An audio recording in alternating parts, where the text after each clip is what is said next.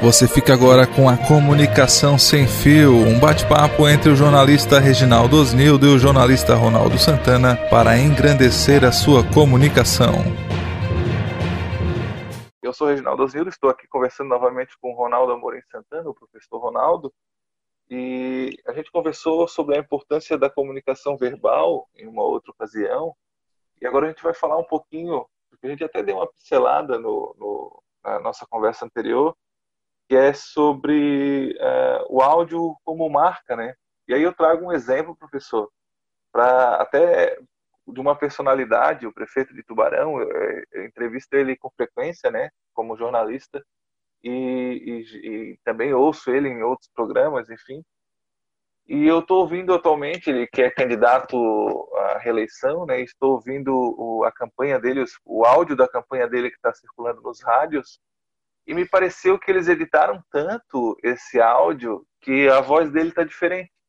Né? Não, não, não é a voz que eu estou acostumado a ouvir, por isso me causou uma certa estranheza. Né?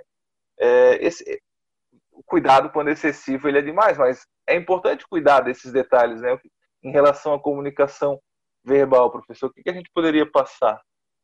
Isso me lembra um caso, o caso aquele da modelo é, cuja foto foi tão editada que sumiu o umbigo, né? esse, é um, esse é um caso clássico, né? O Photoshop botaram todo que desapareceu o umbigo da, da, da modelo. E é verdadeiro isso, né? Uma revista de moda editou de uma maneira tal que acabou acontecendo isso. Então, nós temos que, que manter a identidade. Já aconteceu contigo, já aconteceu comigo, já aconteceu com várias pessoas de chegar num determinado local, falar e a pessoa dizer: Ah, mas tu não é o fulano de tal, eu te ouço no rádio. Já aconteceu várias vezes comigo e certamente aconteceu contigo. Né? É, porque a voz é uma identidade também. Tá? E é importante que a gente mantenha essa identidade, porque é, é, é, na medida em que, por exemplo, como, como jornalistas, né, a gente cria uma determinada história pessoal, né? e, e, e as pessoas acabam, eh, de uma certa maneira, dando credibilidade a nós, porque nós criamos essa, essa, essa história eh, realmente pessoal e, e, nos tornamos é, é, críveis, né? Ou temos credibilidade junto ao público. E eles nos identificam pela voz.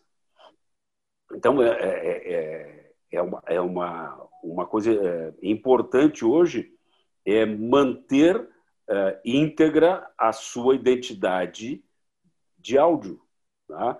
É, se a gente começa a fazer muitos efeitos, hoje nós podemos mudar qualquer coisa. Sabe que existem é, softwares que é, afinam a voz de alguém. Quer dizer, o cara pode contar, cantar completamente desafinado, que o software vai lá e coloca na, na, na afinação correta. Mas o, o, o, que a gente tem que destacar é o seguinte: é fundamental é, criar, assim como para a, a, pessoa física, nós como jornalista, né, como jornalistas e como radialistas, nós criarmos uma identidade. Quer dizer, no momento que a gente ouve é, o, o Reginaldo falando, bom, esse é Reginaldo Osnildo.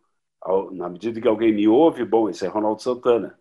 E assim também nós podemos criar uma identidade de áudio para uma pessoa específica ou para uma instituição, uma empresa, que seja. Né? Isso fortalece também não só a, a, característica da voz, mas a imagem como um todo, né? Claro. Aqui, ó, o tempo passa, o tempo voa, e o professor sabe complementar? esse, esse, esse é um teste de idade, né? Mas o professor sabe, não sabe? Claro, a poupança Bamerinos continua numa boa. Isso, e, então assim, ó, tem a questão do ritmo, né, do, do, da entonação, tem a questão do efeito da, da linguagem verbal, como que ela é criada, o propósito que ela é pensada, né? Não é, é simplesmente alugar um espaço no horário do rádio e, e, e deixar falar de qualquer jeito. Isso tem que ser pensado, isso tem que ser projetado a longo prazo, né, para que as pessoas memorizem o conceito da, da empresa, da marca. Eu acho que vai por esse caminho aí, né, professor? Sim, com certeza. Assim como nós temos uma estratégia de comunicação é, visual, nós temos que ter uma estratégia de comunicação verbal, em áudio. Da mesma, funciona da mesma maneira. E, na realidade, se nós pudermos depois complementar uma com a outra, perfeito. Tá? É, então, muita gente conhece uma marca né, é, visual, mas não tem ideia. Bom, tá, é, eu só, só reconheço quando eu vejo aquela marca. Mas e se eu ouvir essa marca? Né, como é que eu vou reagir?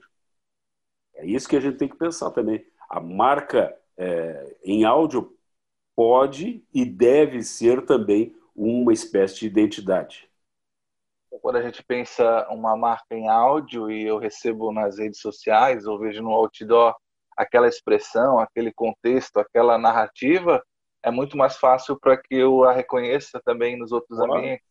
Claro, Perfeito. com certeza, com certeza. Eu vou te dar um outro, um outro, esse aqui tu não conhece. Qual? Tá na hora de dormir, não espere mamãe mandar.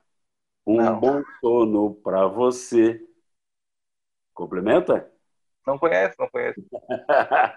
e um alegre despertar. Cobertores Paraíba. Você é da Vai, década de 60. Não fala década, professor, não fala década. Não fala. É muita memória nessa cabecinha, nesse HD.